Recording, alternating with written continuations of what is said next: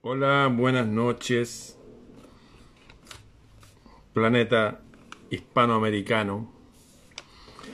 Eh, quiero hablarles después de esta subida al cerro que hicimos con varias gente. ¿Por qué subimos al cerro? Yo voy al cerro porque lo hacían los antiguos. Eh, estamos tratando simplemente de, de despertar ese inconsciente colectivo y conectarnos con ideas que nos hacen más sentido, más sentir y que hacen nuestra vida más grata. Y el truco está en hacer la vida más grata en tiempos difíciles. En tiempos fáciles y de todo está bien, claro, es fácil estar con vida grata. Pero en estos tiempos es una odisea. Y yo soy fanático del rey de Ítaca, Ulises, Odiseo. Que simplemente que en tiempos difíciles se crean los hombres y las mujeres fuertes. Y también se despiertan sensibilidades y el arte y la belleza y por supuesto la conexión con lo divino. Quería mostrarles, me regalaron muchas cosas, quiero hablar de eso. Voy a titular este video Tolerancia. Tolerancia. me regalaron nuevamente esto, miren. Miren quién está ahí. Y aquí, subido a su espalda, está el gato rubilar. Miren, ahí está, arriba. está ahí, me hicieron los brazaletes, me hicieron el collar, la piedra verde, ¿ah? la otra piedra de esmeralda, eso, los brazaletes, y lo más importante, el gato rubilar. Me hicieron la nariz, ahí bueno, yo lo tomo como algo divertido, que se yo, entretenido, pero después pensé, Igual es bueno, somos todos adultos, pero es bueno entender que lo que hacemos no lo hacemos. Esto no es, la subida al cerro de Ramón. Por ahí alguien me dijo, oye, acompañemos a Ramón. Sí, está bien, pero a ver, aclaremos igual para dejar las cosas bien en claro. Lo interesante de, de los ritos humanos es unir a la gente entre sí, y a la gente consigo mismo.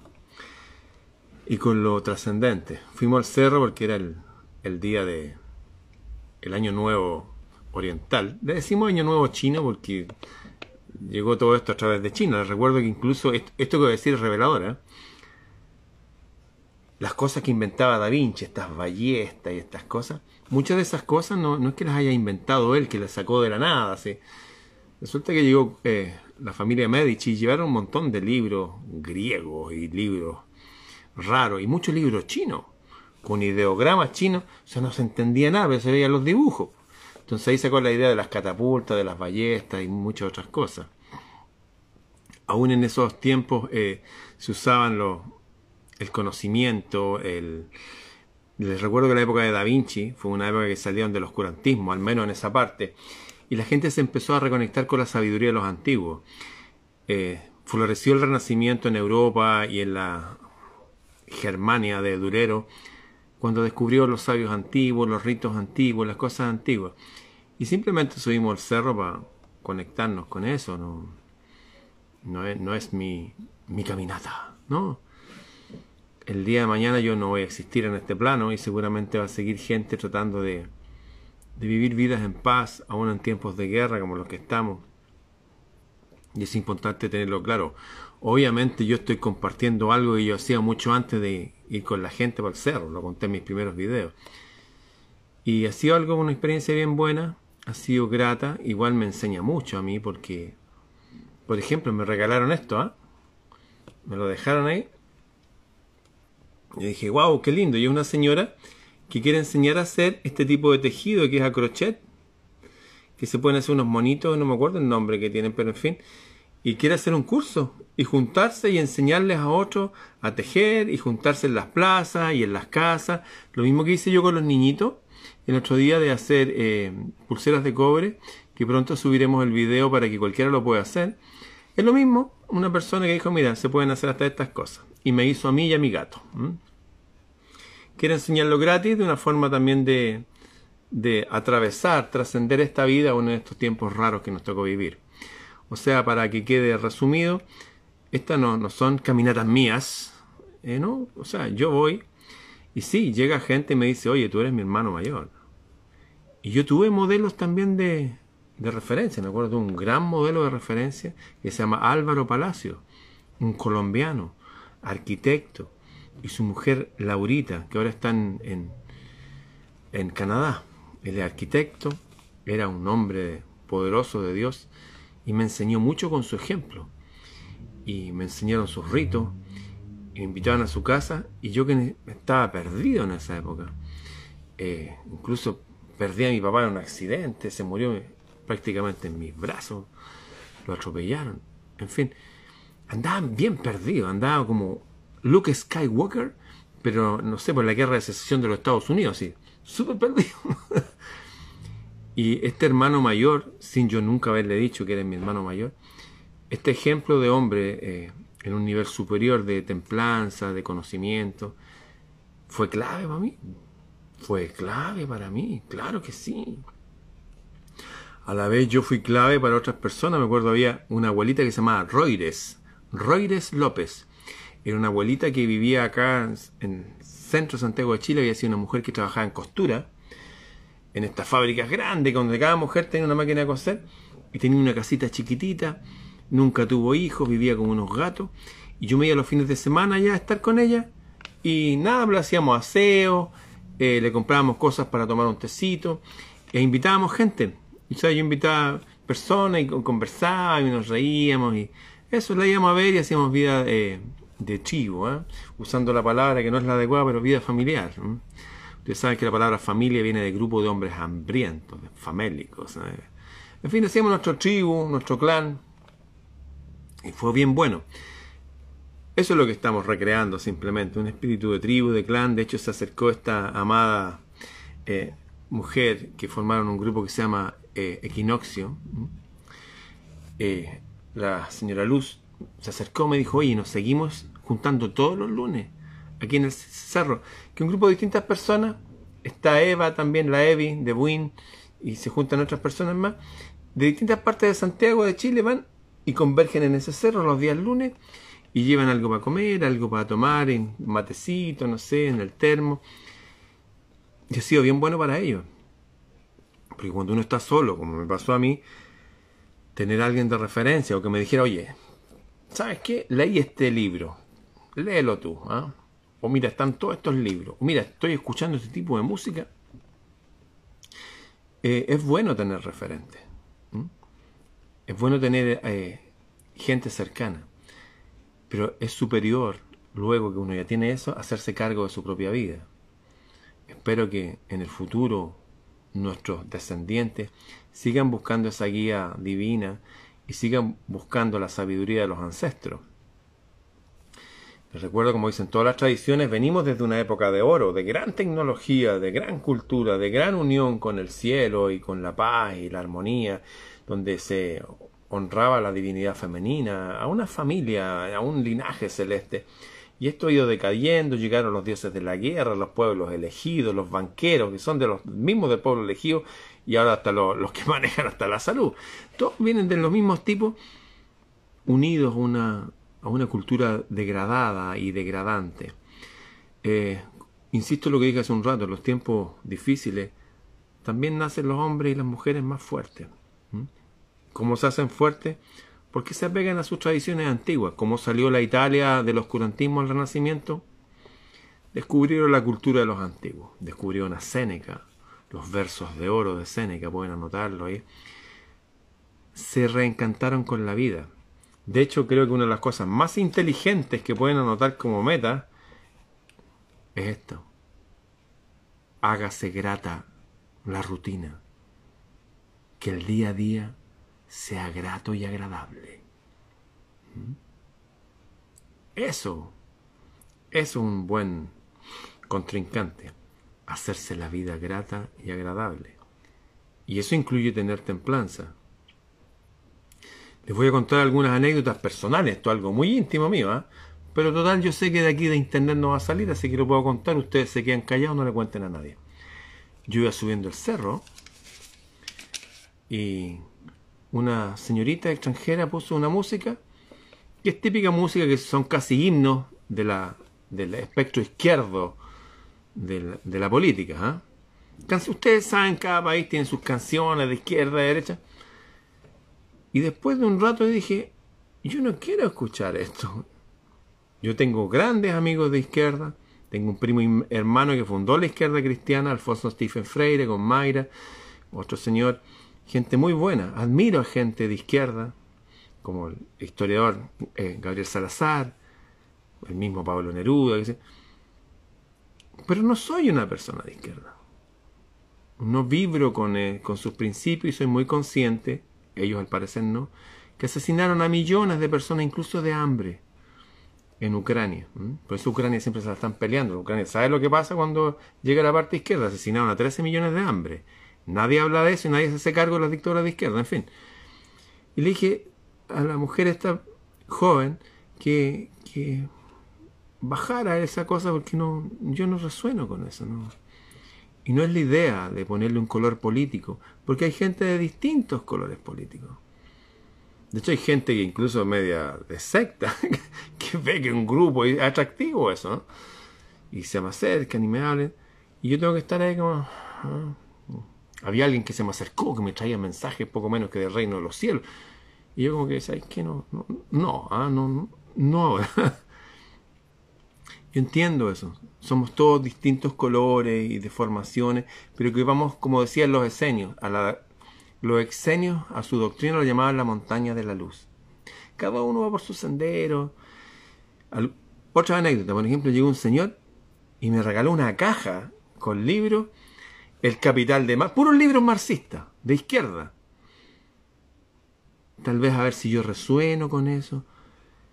Y creo que hay cosas interesantes ahí como también hay los libros de derecha. Les recuerdo que el, libro de Adams, el creador de la derecha, habla que la idea es que el más pobre tenga dinero suficiente para pagarle toda su familia, estudio, salud, todo. Un hombre solo pagando todo. Interesante.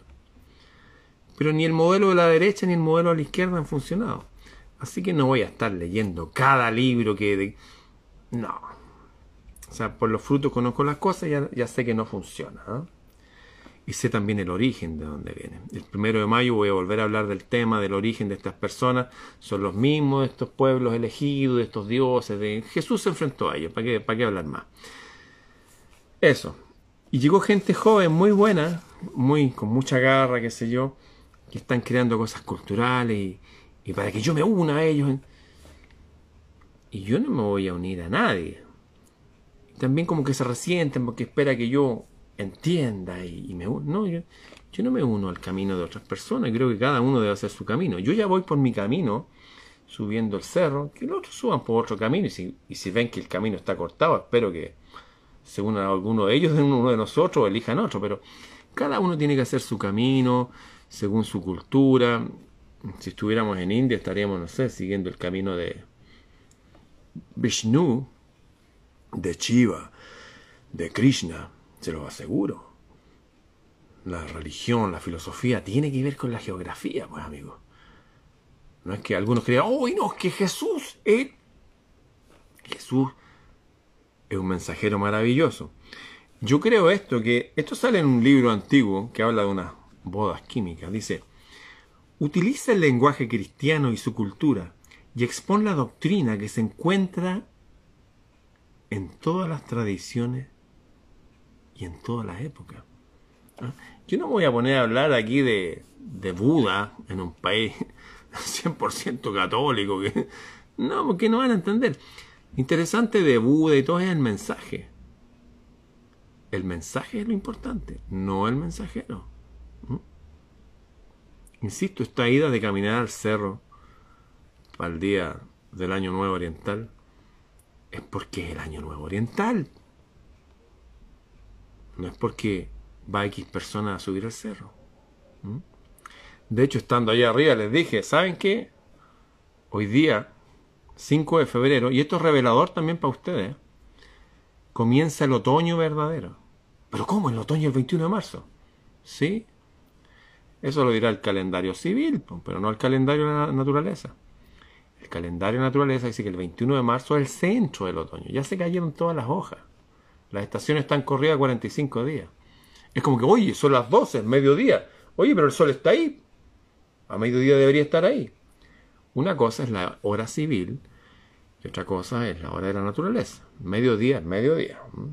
En fin, les conté que ese día parte el otoño verdadero y en las tradiciones celtas de algunos de nuestros ancestros, los que venimos de allá, es el día de Lug, Lugnasad. De ahí viene la palabra Lungdum o Londres, ¿eh? la ciudad de la luz. De ahí viene también la fuente de Lourdes. ¿eh? Los antiguos honraban un dios que es pan-céltico, que significa que va más allá del mundo celta, que es el dios de la luz. ¿Quiénes hablaban del dios de la luz? Los persas, donde tenían los reyes magos, Jesús de Nazaret, de hecho vivía en el lago de Galilea, que es el lago de los celtas, en fin, un montón que hablaban del dios de la luz. Y que era, al igual que muchas otras deidades, era un hombre que aprendió varios oficios. Lo mismo que decían los griegos. El tipo era músico, era herrero, era esto, lo otro, que sé. Por eso la importancia de mientras estemos aquí aprender artes y oficios. Desde niñito. Saber hacer varias cosas. ¿Por qué? Porque al hacerlo desarrollamos otra. Y nos resulta más fácil ver y comprender. Bien. Toda esta filosofía viene incluida en todas las religiones. Todas las religiones quieren que el hombre que venga de un estado más deplorable o más básico o más salvaje, vaya elevándose a un nivel más puro, refinado y más divino. Eso es lo que hacen todas las religiones y toda la filosofía. En teoría. Porque en la práctica, cuando hay números tan grandes de gente, ya aparecen los vampiros, aparecen los lobos. Quieren formar una secta la secta de no sé qué, o la iglesia no sé cuánto, o instituto filosófico, y forman cosas así. Generalmente es para sacarle dinero a la gente, que paguen una cuota mensual para mantener a los líderes y a sus familias y eso. Pasa eso siempre. Yo estoy en contra de eso. Por eso es interesante entender que lo que hacemos estas idas al cerro que eran mías, personales, que partieron hace años atrás cuando íbamos con mi amigo, no sé, Patricio Martínez Reyes. Un amigo mío que era una persona de izquierda y de izquierda extrema, armas de fuego y todo. Nos hicimos amigos, nos entrenábamos juntos, salíamos a correr, íbamos al río Clarillo a ayunar, a hablar con Dios. Y después con el tiempo nos íbamos unos cerros allá de Temuco a la cordillera, ni calma, con otros amigos. Así. Yo estoy compartiendo de mi vida, mostrando un camino que no es mío que el que han hecho otros. Fíjense que pensaba mientras subíamos al cerro el otro día, a mediodía, con el sol arriba, un poco corrido, pero arriba, mucho calor, llegué todo quemado. Pensé, esta subida al cerro tiene una cierta complejidad básica, o sea, uno llega con calor. Y me di cuenta que al recibir ese calor y hacer ese esfuerzo por subir, también se templa el espíritu. También se... Hay algo cuando uno se hace cargo de su vehículo. Cuando me hago cargo, voy a ir para allá. ¿Por qué? Porque mis amigos van para allá. Se crea un sentimiento de grupo y también un sentimiento de poder sobre sí mismo. Es bueno decir voy a ir del punto A al punto B y hacerlo. Se fortalece la voluntad. De hecho pasó algo bien interesante. ¿eh? Allá nos juntamos por primera vez en persona con mi amiga la abogada patriota, la única abogada patriota que conozco, no conozco a nadie más. Solo conozco a un abogado patriota, es ella. Al día de hoy lo puedo decir claramente. Estaba ahí, llegó, nos juntamos, nos abrazamos y llegó un guardia y dijo que éramos demasiado, que había que pedir permiso. Yo me di cuenta que mi amiga Natalia inmediatamente salió y le habló de la constitución, con mucho poder, fue un ejemplo para todos. Y yo le dije que el cerro era mío, y era de él también, y era de la abuelita que estaba al lado, y era de todos nosotros, porque el país es mío, y es tuyo, y es nuestro, y tu país es tuyo donde quiera que estés. Los gobiernos son gente que está para servirnos, a nuestro servicio. No son nuestros carceleros, no son nuestros limitadores. Claro, lo que yo estoy diciendo es una verdad, un hecho natural, pero ellos se mueven con otras leyes. Fue bueno aclararlo y cuando me di cuenta que el tipo simplemente decía que no, nos pusiéramos estas cosas en la boca y dijimos, no, a ver, cantemos nuestra canción. Y resulta que en todos los países del mundo teníamos el rito que todos los días lunes en nuestros colegios, nuestros liceos, cantábamos el himno de nuestro país. Y a veces acompañado también del himno de nuestro colegio, liceo, donde estuviéramos. Y empezamos a cantar. ¿Y sabes lo que pasó? El tipo automáticamente se puso la mano en el pecho. Cosa que hacen los que tienen instrucción militar. Entonces este tipo es una persona con disciplina. Terminamos la canción, él insistía. Y yo dije, lo mejor aquí es el amor y la paz. le dije, oye, ¿por qué no lo abrazamos? Imagínense un lugar, un tipo, cientos de personas y todos abrazarlo y desearle amor y paz y que le vaya bien. ¿Sabe lo que pasó? El tipo se fue y nos dejaron tranquilos. Y pudimos hablar y pudimos hacer un pequeño resumen de lo, contingente, breve, porque el motivo era otro. El motivo era un año nuevo, el año del tigre de agua. Y le expliqué a ese grupo de personas, que éramos algunos cientos, lo que les voy a explicar ahora. El tigre de agua. El tigre, para los eh, orientales, es el rey del suelo, de la tierra. Y el dragón es el rey del cielo. Por eso las artes marciales siempre está, o en la película, los que vieron el tigre y el dragón. Complementario. Pero resulta que el tigre tiene ciertas características. El tigre no anda en, en manada. Los leones sí. El tigre no. Anda solo. El tigre es como el rey de la autonomía a nivel terrestre. O sea, este es un año para que nosotros, con la energía del tigre como idea, ¿ah? nos empoderemos, seamos autónomos. Pero el tigre de agua. ¿Qué significa el agua? El agua representa las emociones. Tenemos que empoderarnos de nuestras emociones. ¿Por qué habríamos de empoderarnos especialmente de nuestras emociones? Porque especialmente las emociones van a estar movidas. Obvio.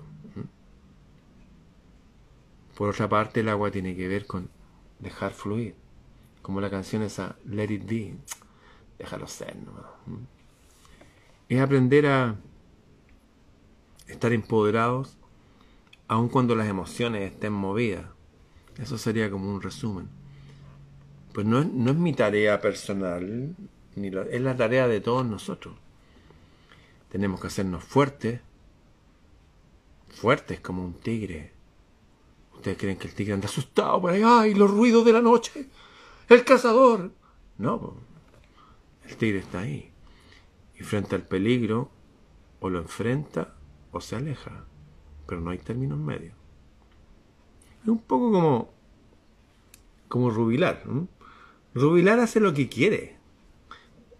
El gato se sube arriba mío, arriba de mi cabeza y todo, pero en la mañana a veces cuando yo estoy durmiendo, él va, se acerca despacito y me hacía así primero, con su patita, con su gomita así, un toque. Yo no quería un toque más fuerte, y después iba ¡Ah! Y me muerde la nariz, pero me la muerde. Y sabe que yo me despierto y lo voy a agarrar, pero se deshace de mis manos. Es más astuto que yo. Tenemos que ser astutos, no dejarnos atrapar. Y tampoco no dejar que el, el sistema se vuelva contra nosotros o no nos den su necesidad. En este caso, el gato quiere en la mañana comer. Nosotros tenemos que comer, alimentar a nuestras tribus, tener nuestros artes, nuestros oficios, sonreír. A propósito, fue una señorita con sus pulseras, Maca, Maca Paz, pueden buscarla ahí, Maca Paz o Maca Arte, llevó muchas pulseras de cobre, o sea, varias decenas, y las vendió todas. Y ella va a seguir dedicándose a hacer cosas de artesanía y cosas que no solamente sean buenos para la salud, sino que sean simbólicos.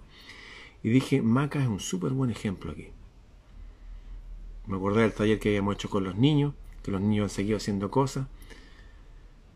Y la situación mundial y local no ha mejorado. Creo que pinta todo para empeorar. Pero curiosamente nuestro espíritu está más alegre. O está más tranquilo. Más plácido. Más esperanzador. ¿Cómo es posible eso?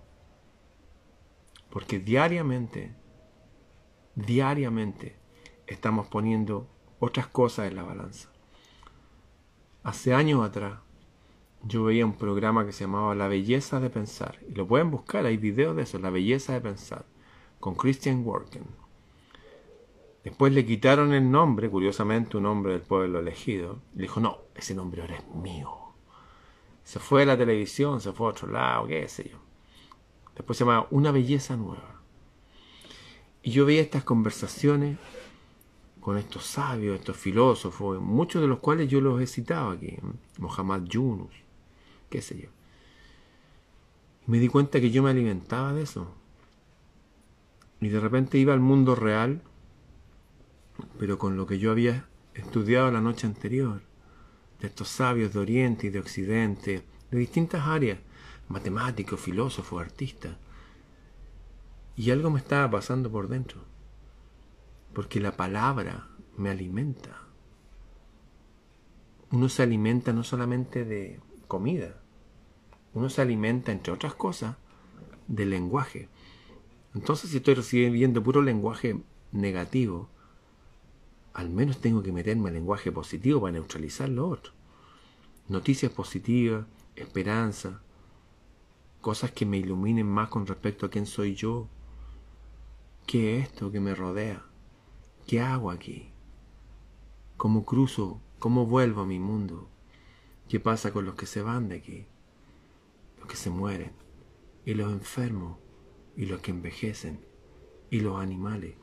Todas las preguntas, por ejemplo, que se hizo el Buda antes de emprender su camino, que son las preguntas que nos hacemos todos. El otro día fui al cerro con mucha gente distinta me llegaban estos regalos de libros de izquierda. Yo dije, o no me conocen o quieren que yo comprenda mejor lo que ellos creen. Hubo otra razón que ignoro. Pero me di cuenta que somos todos distintos. Pero estamos todos unidos en un mismo espíritu. Pasaron cosas raras. Llegó una señora con su esposo muy amable. Me regaló unas piedrecitas cruz que trae una cruz al medio. Y unas bolsas con unos alimentos pero los alimentos venían en algunos medios en descomposición, me di cuenta. O venía un, frasco de café, porque yo invité gente a mi casa que adentro traía un chocolate molido, o una bolsa de quinoa, que traía quinoa y más arriba arroz. Era como cosas que habían sobrado de, no sé, de una cocina de alguien que estaba arrendando, no sé. Me pareció extraño. Después dije, ¿por qué me regalan cosas así extrañas? Bueno, le escribí una cosa, qué sé yo, tenía el mail. Y claro, estamos todos subiendo una montaña. Cada uno tiene su camino, sus costumbres y sus cosas. Y no todos somos iguales, porque no somos iguales. Pero vamos hacia un mismo lado. Y un buen momento de aplicar la templanza y mostrar que al menos en ese paréntesis de tiempo podemos estar en paz. Insisto, les recuerdo, Hubo un rey que logró la paz con todas las culturas, todas las religiones. Y de ese rey heredamos, heredamos el lenguaje, el lenguaje castellano, el rey Alfonso X. Pero no lo hizo con toda la gente. Junto a los más sabios de los árabes, de los judíos, de los cristianos, de los persas. Y con eso hizo un equipo. Parece que así funciona para ser un reino. De hecho, se acercaron unos jóvenes con unos libros. Me dijo, te quiero este libro, tiene que leer, léalo. Le dije, mira, tengo 20 libros para leer antes. No, pero, pero no se lo regalo, sino que se lo presto. Tiene que... Le dije, ¿sabe que no? Préstemelo en el futuro. Le dijo, no, ahí está. E insistía tanto este joven que dije, bueno. Y llegué a ojearlo. Y salían cosas bien interesantes basadas en un mundo basado en la ecología, en una economía más justa, pero todo basado en el poder de la asamblea, de que la asamblea vote. Y mi concepción de la realidad es distinta. O sea, yo creo en el reino del rey Alfonso X. Creo en el rey Mutamán, que nadie lo conoce. Eh, reyes árabes de Oriente. Creo en reyes sabios. Creo en un reino celeste. Ya he visto lo que pasa cuando se juntan los hombres e individualmente no hay hombres entrenados en sabiduría, en virtud. Se vuelve un caos y siempre saben elegir lo peor. La gente que formó, por ejemplo, la izquierda, que supuestamente era para llevar el poder de los feudos, de los reinos, al pueblo, terminó masacrando, asesinando más gente que las dos guerras mundiales juntas. El del bigotito es, un, es una mala propaganda, ¿no? Los verdaderos asesinos son otros. Hasta el general Patton, el líder de las fuerzas occidentales contra Alemania, dijo, peleamos contra el enemigo equivocado. El problema lo tenemos ahora en casa.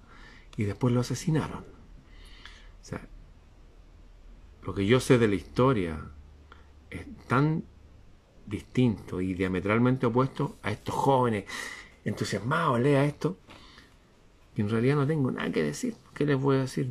Está bueno el libro. Sigan por ahí nomás. Vean que averiguan. Yo no me uno a ustedes, yo voy por otro lado no me entendería, mi, experiencia es distinta. Los datos que manejo hasta de la historia de mi país no tienen nada que ver con lo que dicen los chilenos.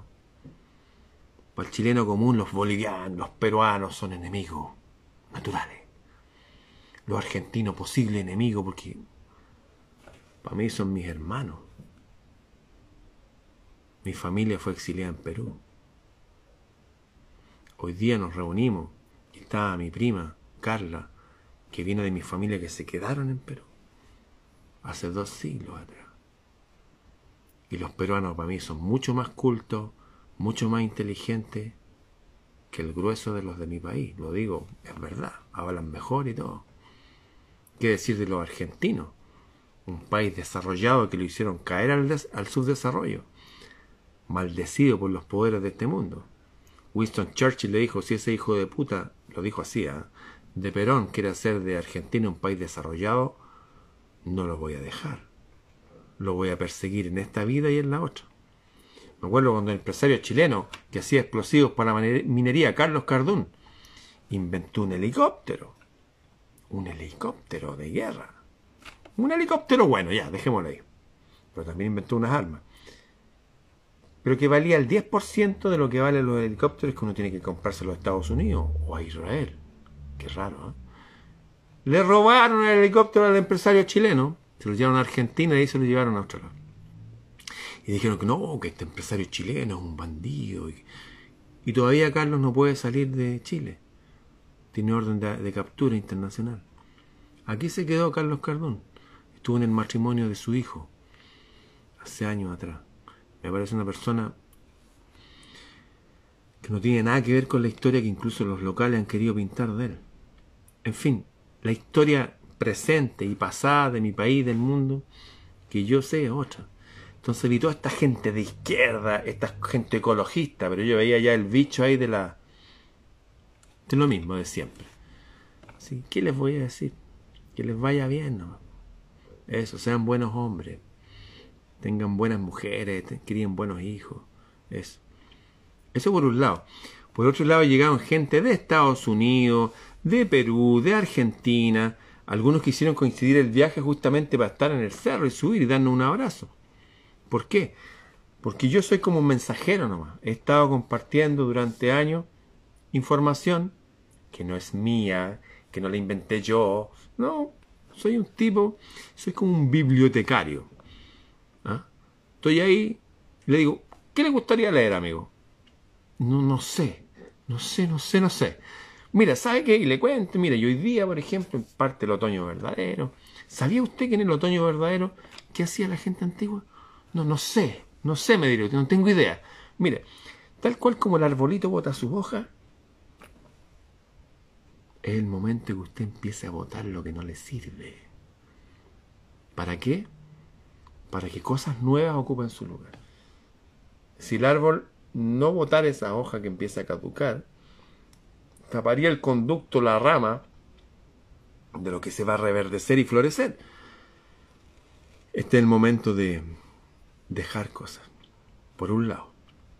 Por otro lado, si usted ve los pajaritos, ve que los pajaritos andan con una rama ahí. No, no, es para pelear espada, no, no, es para hacer sus nidos. Andan con sus plumitos. Es el momento de arreglar la casa y lo puede llevar más allá.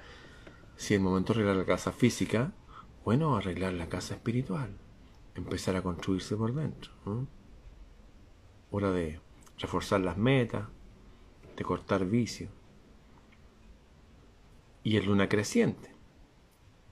Yo como bibliotecario diría, mire, en la luna creciente la gente cortaba y podaba todo lo que querían que creciera más. Hora de cortarse el pelo, la barba, podar el jardín. También verla, finiquitar cosas de negocio. Para que crezca más. La luna menguante al revés, cortar para que no salga más. ¿ah? Y ahí a veces hay que sacar cosas de raíz. Fuimos al cerro el otro día para recordar estos principios. No son mis principios, son principios celestes. Por eso van a ver ustedes que en los calendarios, arriba, están las lunas. Dice luna llena, menguante, luna nueva y luna creciente. Dice, mira, la luna llena va a estar tal día, la creciente tal día. ¿Para qué sirve eso? Sirve para la agricultura, para preparar la tierra, para sembrar, para cosechar, para arrancar la maleza. Pero también sirve para, no sé, un médico, un dentista para operar. Un dentista inteligente jamás trataría, no sé, sacar una muela en luna llena, porque la sangre que va a salir ahí es operaciones y todo eso, se dejan para lunas menguantes. Ah, pero como los que dirigen no tienen idea de estas cosas, yo se las cuento a ustedes, entonces ustedes eligen esos días. De hecho, algunos datos extraños. ¿eh?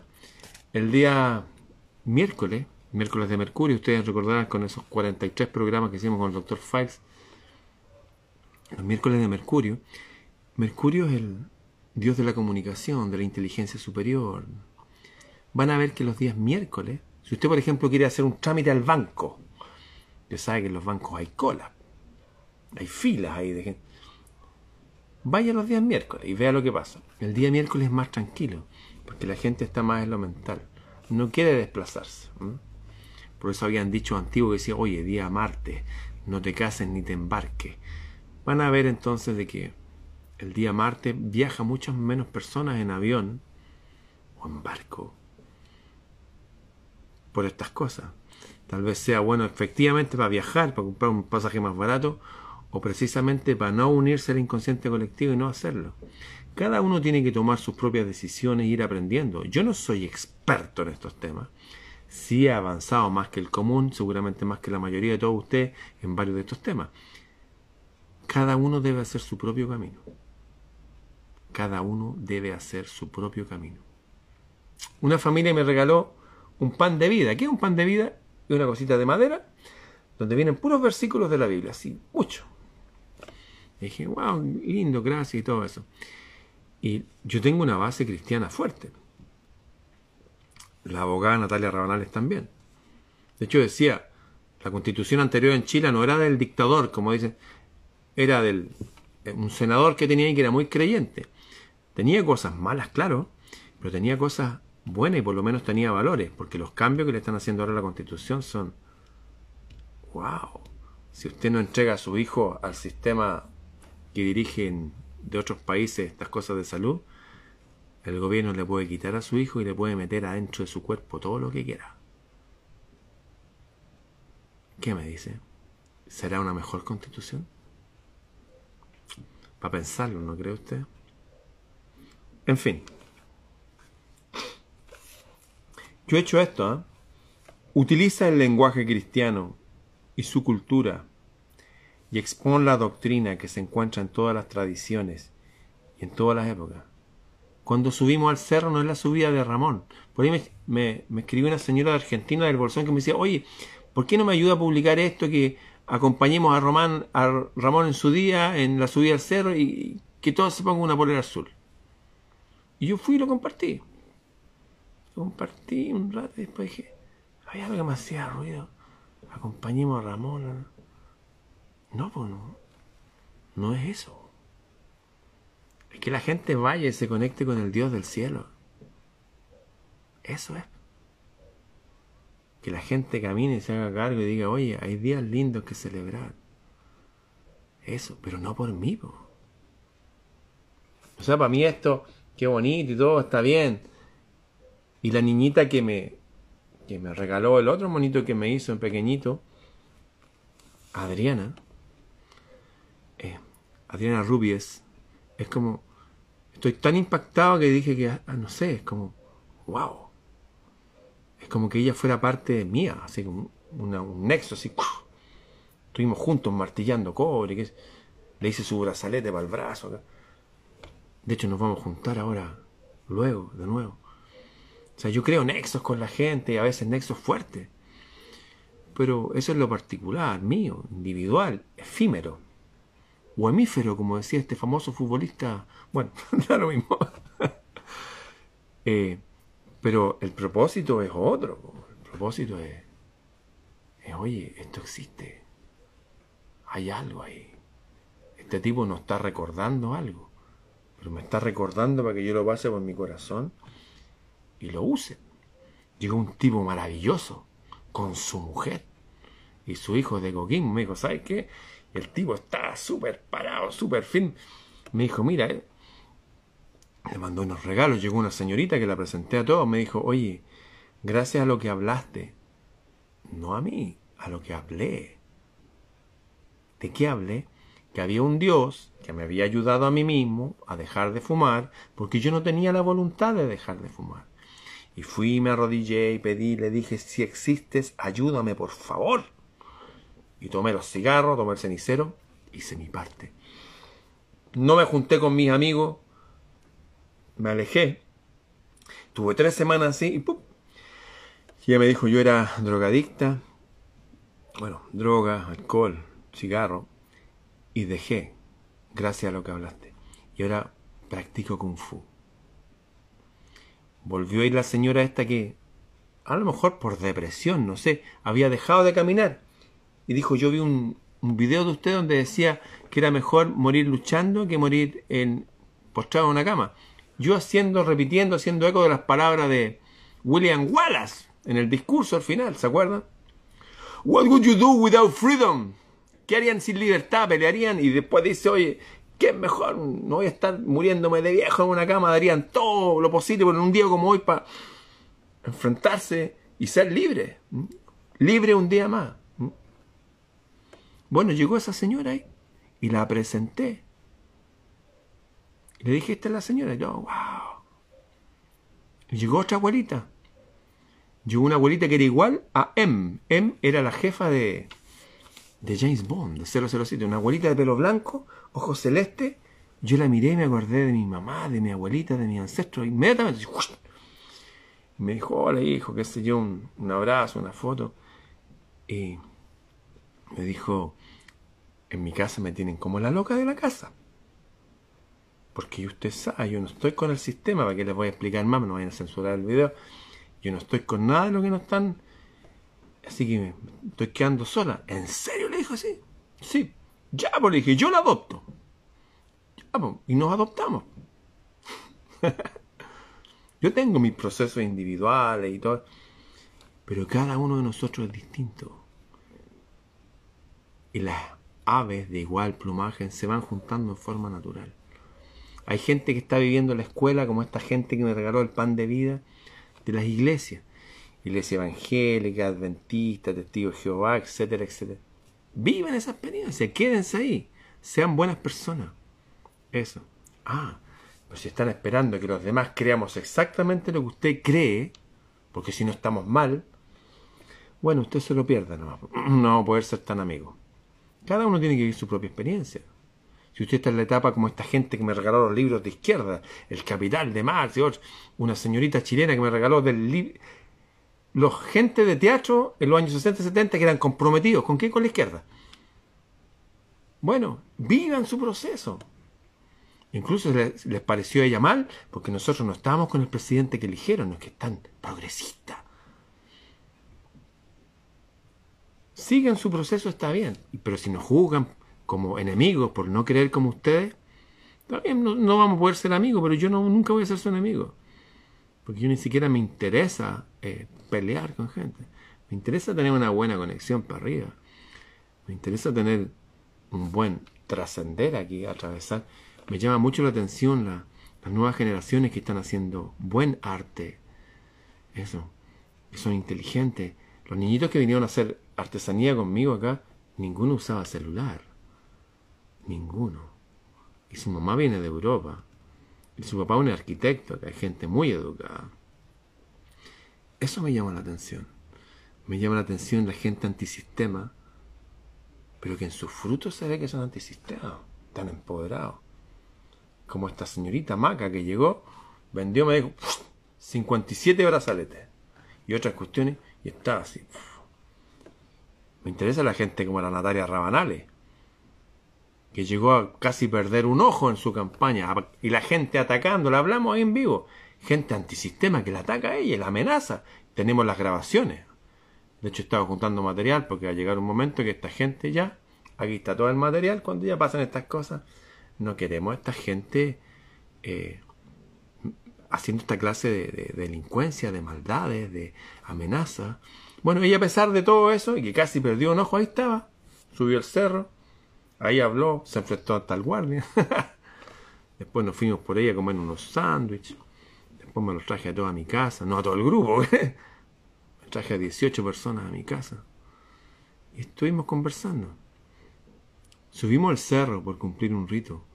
Y ahí naturalmente se van a hacer nexo entre personas para terminar, yo iba con subiendo al, yo me voy en tren para allá en metro junto con mi amigo y subí una mujer eh, la mujer de apellido Muñoz.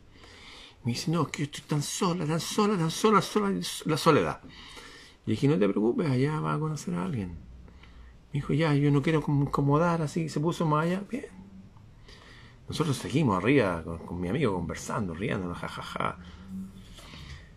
Y efectivamente, después venía bajando y venía esta mujer de apellido Muñoz, con una señorita igual, incluso se dan vuelta. Yo venía con Eric Pizarro, que es mi amigo acá, que hace 17 años el doble de Bruce Dickinson en los Iron Maiden. Y él era una iglesia mormona. Le digo, mira, si son hasta se parecen. Sí, me dijo, ja, se conocieron aquí, se parecen a Piti Pot, sí, ja, ja, ja. Bueno, y se formaba una amistad. Por eso subimos al cerro. Por cumplir ritos, conectarnos, producir frutos reales. Como este grupo que se junta todos los días lunes, que se pusieron hasta un nombre, se llama el grupo Equinox, es como un grupo de rock. y de todas las edades, ¿eh? y de todos los barrios, hay gente que viene de la parte rural, de Wind, del barrio Val, se juntan ahí. Me invitan, no he ido nunca porque los lunes yo estoy en mis cosas, mi... pero un día voy a ir. En fin, resumiendo, para mí subir este cerro igual es como practicar tolerancia, igual hasta cierto punto, porque fuimos a un restaurante, a un lugar, y yo a veces voy, pago la cuenta y le pago la cuenta a otros más. Y voy a pedir la cuenta. Me dice, no lo voy a atender si no se pone la mascarilla. Ya me pongo la mascarilla. Es que no lo voy a atender si no se lo... Dije, oiga, vengo a preguntar si la cuenta la tengo que pagar aquí o la van a cobrar allá. No, es que no lo voy a... Y dije, no. No, no, no, no, no. Y me acordé de la última conferencia de David Icke, donde hablaba que los verdaderos tiranos no son los presidentes, son esta gente. Esta gente que está ahí. Puede estar frustrada y todo lo que quieran, pero no me va a tratar así estoy pagando la cuenta. Así que le he mandado a la... ¡Tú! Pusieron un pito. Dije, no, no más. Yo no me voy a saborear esta mala onda porque primero soy yo. ¿ah? primero me amo a mí y después amo al otro. Pero esa persona está mandándome toda la mala onda que viene por toda la cuestión vertical. No, no, no, vengo un día maravilloso, se la envío de vuelta. Yo no soy un santo, soy un hombre al 100%. Y sé hasta cuándo, o sea, yo dejo pasar la ofensa todo el rato y todo, puta, ya, pero tengo límite. Así que mandé a otra persona a pagar la cuenta. Y dije, no voy a tratar con esta gente. No. Gente mal educada, grosera, agresiva. Se puede aguantar una vez, dos veces, para la tercera. Así que eso, eso es todo lo que aprendí este fin de semana. A ser tolerante, a conocer mis límites y ya saber, a ese lugar no voy a ir nunca más. Bien, lo más importante fue estar con la gente, conectarnos con el cielo, entender lo que es el otoño verdadero. Nos reímos muchísimo, subiendo al cerro, bajando al cerro, en ese lugar. Eso fue un paréntesis. Incluso dejamos un poco para hoy día, nos juntamos alguno un rato a almorzar en la casa de mi amigo Felipe Garcés, acordarnos de cosas y a organizarnos, porque tenemos un clan que reunir, una tribu que juntar. Nosotros no vinimos a, convencer ovejas, vinimos a, a buscar a nuestra tribu, aquellos que resuenan con nosotros, porque nosotros resonamos con los antiguos, a esos que están buscando, aunque no andemos por el mismo sendero. Hay gente más de este lado en política, de este lado en política, instituciones filosóficas, hay gente buena en todos lados, no se engañen, hay masones que son buenos, católicos que son buenos, evangélicos que son buenísimos, gente de izquierda buena. De verdad lo digo, no lo digo porque bien con... Es verdad. Tengo familias que son de todos estos constructos. Gente que conozco. Hay gente buena en todos lados. Lo importante es que la gente que tenemos más tendencia al bien, que nos empecemos a reconocer, sepamos que no estamos solos y que de arriba está la divinidad esperando que nosotros hagamos la conexión. Es. No van a venir a hacer nada por nosotros. Nosotros tenemos que hacerlo. Bien, eh, titulé esto Tolerancia, por si alguien después lo quiere buscar ahí en alguna de mis redes. Será hasta mañana. Bien, nos vemos.